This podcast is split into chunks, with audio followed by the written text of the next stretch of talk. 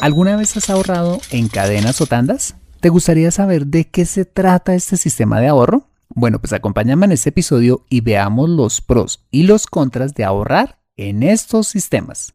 Despegamos.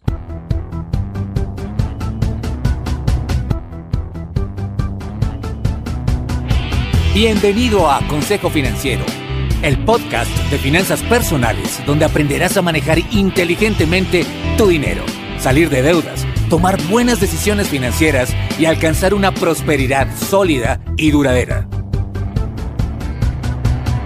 Consejo Financiero son finanzas personales prácticas para gente como tú que desean transformar su futuro financiero. Bienvenido a bordo.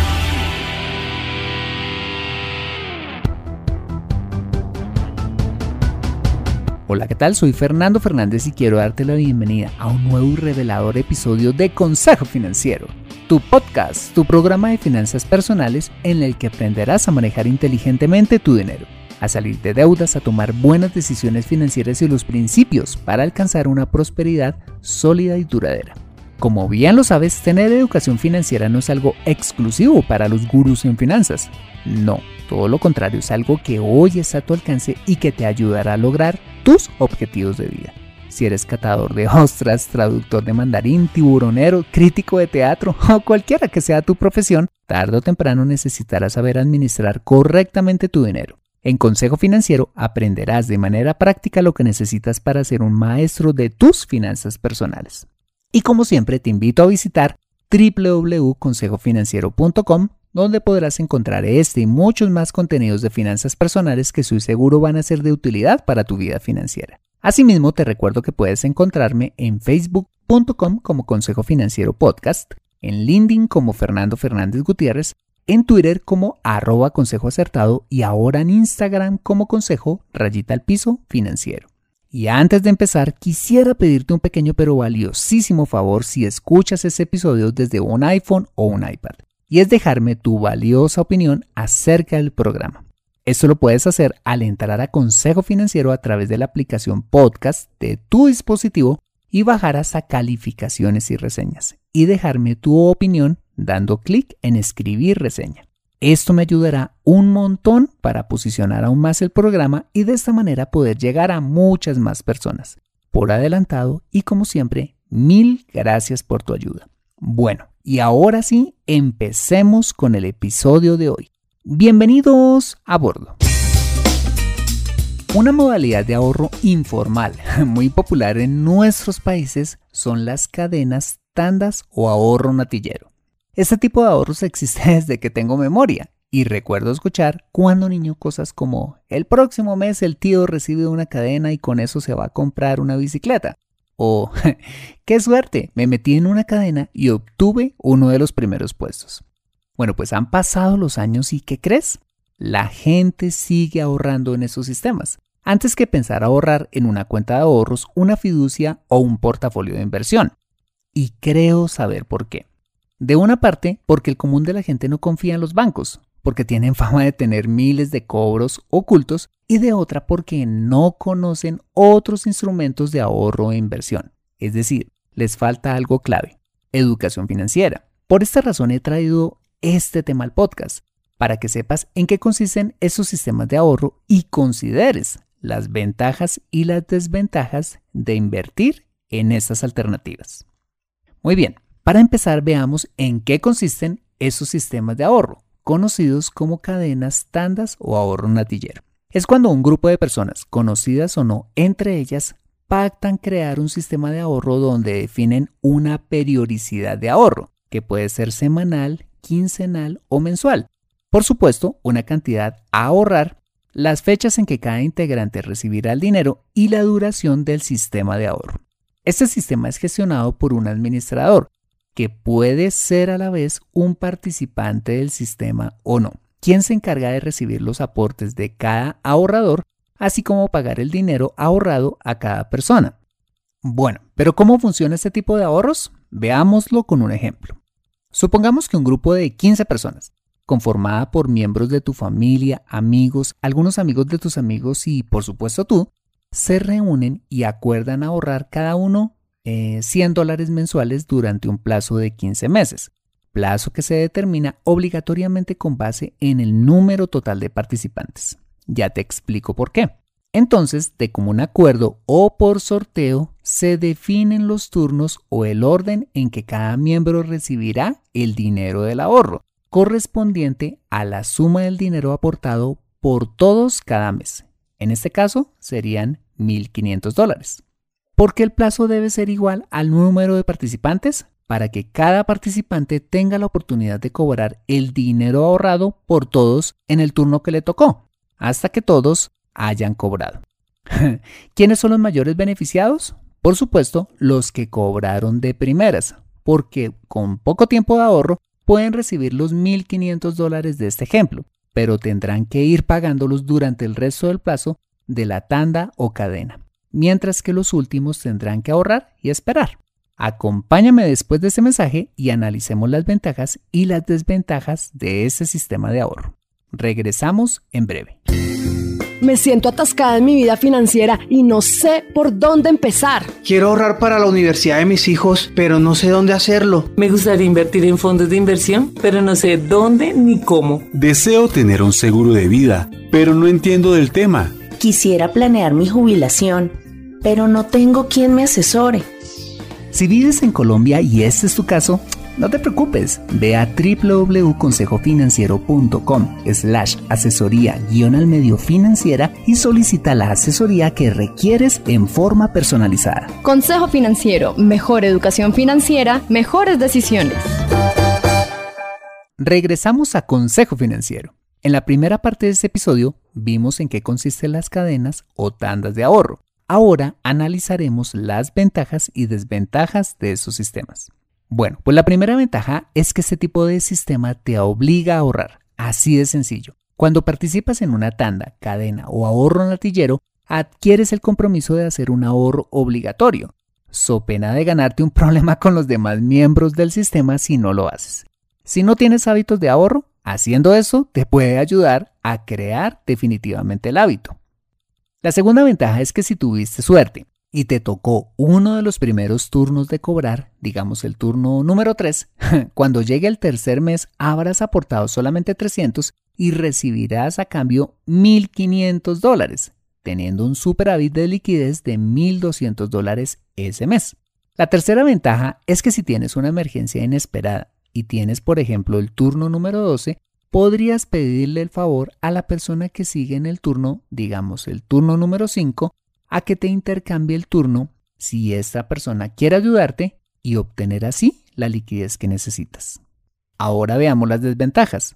La primera de ellas es que el ahorro que haces en este tipo de sistema no depende solo de ti, sino de que los demás miembros de la cadena hagan sus aportes cumplidamente. Si tan solo uno de los miembros falla, el sistema corre el riesgo de colapsar y con ello una pérdida parcial o total de tu dinero, pues ya no se estará recaudando los 1.500 dólares sino menos y la confianza que otros participantes tienen en el sistema se puede poner también en riesgo, haciendo que esos también dejen de aportar por temor a perder sus aportes futuros. La segunda desventaja es que el administrador en cualquier momento eh, puede tener una emergencia y se puede gastar el dinero de lo último recaudado, o simplemente puede desaparecer, por más conocido que éste sea. Créeme, ha pasado y puede pasarte a ti también. La tercera desventaja es que no hay ninguna garantía por tu dinero, debido a la informalidad de este tipo de ahorros, ya que no hay un contrato, documentos o responsables a quien reclamar en caso de que la tanda o cadena colapse. La cuarta desventaja es que aunque ahorres, no obtienes absolutamente ningún rendimiento por tu dinero. es como si ahorraras esos 100 dólares debajo del colchón. ¿Te parece que tiene sentido ahorrar así? ah, y ahora que lo pienso, ahorrarlo debajo del colchón resultaría 100% más seguro, pues no correrías los riesgos que te acabo de explicar. Y la quinta desventaja es que si las cosas salen mal, puedes ver afectadas tus relaciones con esos familiares o amigos. ¿Por qué? ¿Qué pasaría si invitaste a tus suegros, tus padres o hermanos a ahorrar a una cadena o tanda que finalmente colapsó? a mí me daría mucha vergüenza con ellos. Bien, ahora que hemos considerado los pros y los contras de estos sistemas de ahorro, creo que ya puedes tomar tus propias conclusiones, pero en lo personal no los aconsejo, pues aunque generan hábitos de ahorro y te pueden dar liquidez en determinado momento, me parecen sumamente riesgosos y además nada rentables. Ahora bien, ¿qué te aconsejaría hacer? Bueno, pues si tu intención es ahorrar, mi primera recomendación es que lo hagas en los instrumentos de ahorro e inversión adecuados para hacerlo. Los que más recomiendo yo son dos. Los fondos fiduciarios, también conocidos como fondos de inversión colectiva, y los portafolios de inversión, también conocidos como fondos de pensiones voluntarias. Los fondos fiduciarios son fondos que invierten en forma muy conservadora y aunque rentan poquito, rentan mucho más que en una cuenta de ahorros. Y tienes el dinero a la vista, es decir, puedes disponer de los recursos cuando quieras. Los portafolios de inversión o fondos de pensiones voluntarias son instrumentos de inversión mucho más rentables porque invierten en bonos, acciones y otro tipo de instrumentos financieros, dándote rentabilidades que pueden oscilar entre un 5 hasta un 12% anual dependiendo de tu perfil de riesgo y el plazo al que quieras ahorrar. Si quieres saber más acerca de este tipo de instrumentos de ahorro e inversión, te invito a escuchar el episodio número 14 de este podcast. La gran ventaja de este tipo de alternativas formales es que en primer lugar puedes ahorrar en automático, es decir, puedes autorizar a estas entidades a debitarte mensualmente de tu cuenta de ahorros una cantidad fija mensual, con lo cual aseguras un hábito de ahorro aún más disciplinado que se va directamente a estos productos y que te empieza a generar rendimientos desde el primer día. En este caso, solo debes preocuparte por trabajar y tener el dinero en la cuenta. Y la tecnología hará el resto por ti.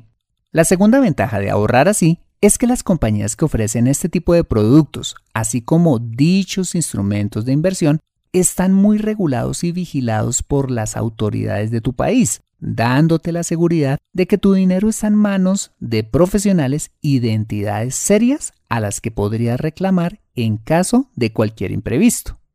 Y la tercera ventaja de ahorrar en estas fiducias o portafolios de inversión es que el éxito de tu ahorro depende exclusivamente de ti. Pues si ahorras juicioso, verás cómo empieza a crecer tu capital como producto de tu ahorro mensual y los rendimientos que se empiezan a generar a diferencia de las cadenas o tandas, donde lo que ahorres depende de que los demás cumplan con su compromiso de ahorro.